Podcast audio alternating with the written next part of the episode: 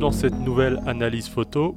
Cette semaine, je vous emmène à Dubaï à la rencontre de Diala Maki, qui est une journaliste et productrice de télévision plutôt orientée mode et fashion, assez connue dans son domaine d'ailleurs.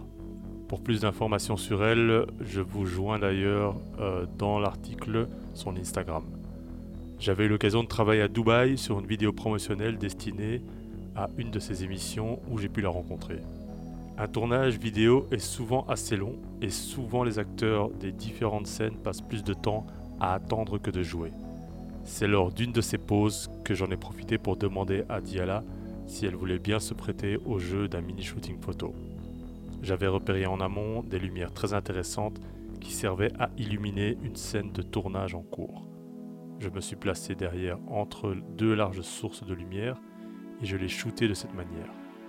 La première raison pour laquelle je vous parle de cette photo est tout d'abord le fait de savoir saisir l'instant opportun pour prendre des photos.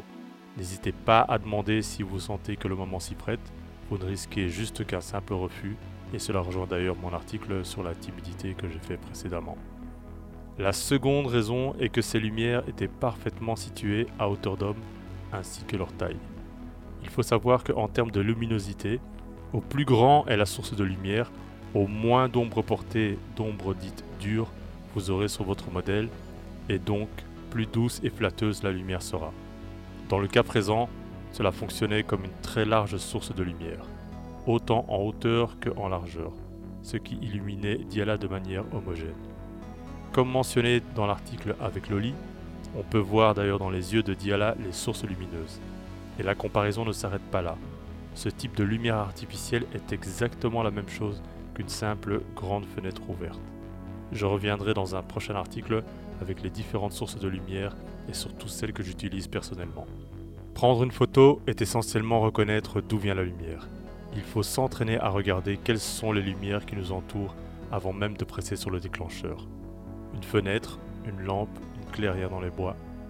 Il faut apprendre à faire la différence entre les zones d'ombre et les zones de lumière.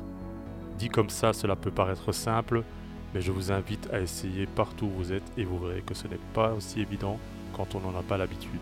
Il ne faut pas oublier que photographier, c'est raconter avec la lumière, comme je le répète souvent, mais également et par conséquent apprendre à regarder où se trouve la lumière. Voilà, je vous invite à vous abonner au blog, à la page Facebook, YouTube, Instagram et tous les autres réseaux sociaux.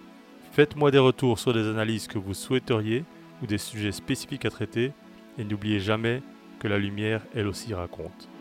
Ciao